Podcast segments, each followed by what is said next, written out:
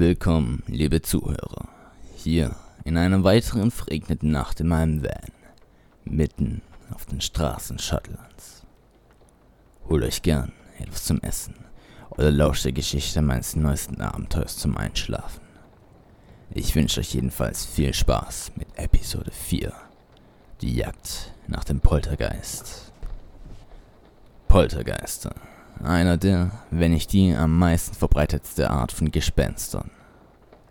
Sie nisten sich in Häuser, am liebsten in alte Gemäuer mit schrecklichen Vergangenheit ein und schikanieren die Bewohner durch nächtliches Treiben. Dies besteht aus herumfliegenden Gegenständen oder einem einfachen, aber kaum überhörbaren Klopfen. Solch jene Art von Heimsuchung wird seit einiger Zeit auch dem Schloss eines alten Earls nahe des Loch Monars nachgesagt, weshalb er mich um seine Hilfe bat. Anwohner berichteten über erschreckende Geräusche und Gestalten, die das Anwesen Nacht für Nacht heimsuchen. So also machte ich mich auf den Weg, um diesem Treiben ein Ende zu setzen. Von Sky Isle, auf der ich mich zurzeit befand, fuhr ich wieder zurück aufs Festland und machte mich auf, ein Stück weiter in den Norden Schottlands. Das Schloss des Earls befand sich in der Nähe eines kleinen Dorfes, nahe des Lochs Monars. So also fuhr ich mit meinem Van vor in den Schlosshof und wurde auch gleich von einem älteren Butler empfangen.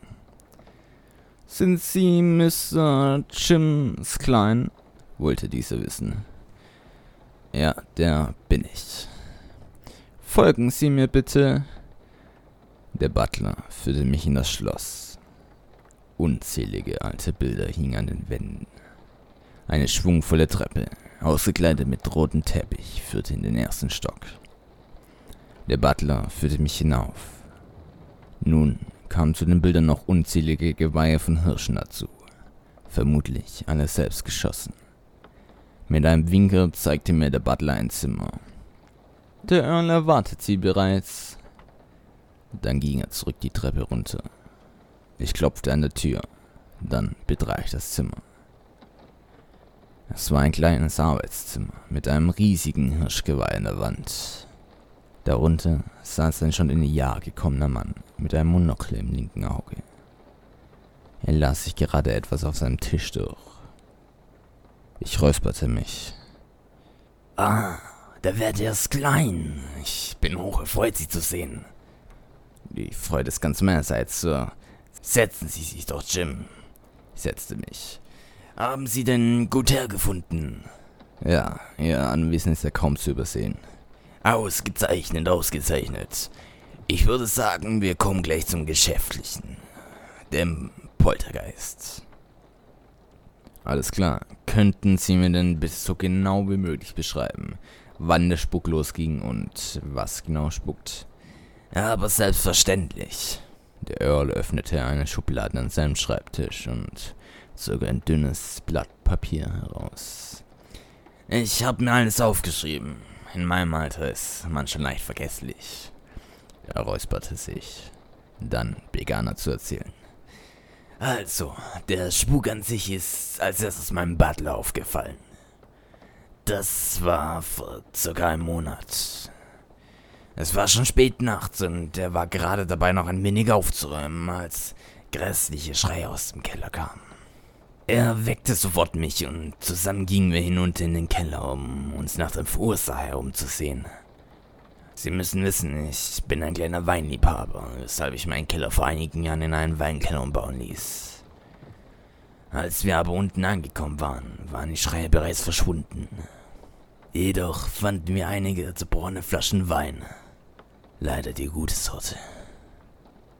Wenn wir schon bei Wein sind, kann ich denn Ihnen etwas zum Trinken anbieten. Vielleicht einen Wein. Nein, danke. Mich würde eher interessieren, wie sich der Geist in den darauffolgenden Nächten verhalten hat. Na, wenn das so ist. Also. Bis heute kehrt der Geist Nacht für Nacht zurück. Man hat immer schreckliche Schreie. Dazu finden wir immer wieder zerbrochene Gegenstände im ganzen Haus. Und kommen die Schreie nur aus dem Keller oder auch woanders her? Nein, die kommen nur aus dem Keller. Haben Sie den Geist denn schon einmal gesehen? Vielleicht zweimal. Eine Gestalt, ganz in weiß. Ich habe fast einen Herzinfarkt bekommen, als ich sie sah. Alles klar. Mehr muss ich, denke ich, nicht wissen. Ich werde den Spuk in den nächsten Nächten einmal genau unter die Lupe nehmen. Ich danke Ihnen vielmals, Jim. Sie wissen ja gar nicht, wie viel das mir bedeutet. Die Leute im Dorf trauen sich schon kaum mehr hierher. Wann immer Sie etwas brauchen, sagen Sie dem Butler Bescheid. Er wird es Ihnen besorgen. Mach ich. Na dann wünsche ich Ihnen noch viel Erfolg bei Ihrer Geisterjagd. Der Earl schüttelte mir die Hand. Dann verabschiedete ich mich von ihm. Ich hatte eine Geisterjagd vorzubereiten. So ging ich raus in meinen Van und holte die nötigen Sachen. Dem Butler gab ich irgendwelche Aufträge, damit er mir nicht im Weg stand. Dann machte ich mich an die Arbeit. Wenn der Bericht des Earls stimmte, spuckte der Geist am liebsten im Weinkeller. Der perfekte Ort, um zuzuschlagen. Da ich nicht an Geister und Gespenster glaubte, war die einzigste Lösung von menschlicher Natur. So also musste der Geist auch ein Mensch sein. Ich band ein Stolperdraht an ein paar Regale und versteckte diesen in den Zwischenräumen der Bodensteine. Die Drähte ließ ich alle in eine versteckte Ecke laufen. Dann brachte ich zwei versteckte Kameras, die direkt auf dem Laptop übertragen, so an, dass sie die Drähte direkt im Blick hatten. Die Kameras hatte ich mir nach meinem letzten Abenteuer besorgt. Dann war ich bereit. Ich setzte mich in die versteckte Ecke. Ich musste nur noch warten, bis der Geist auf dem Bildschirm erschien.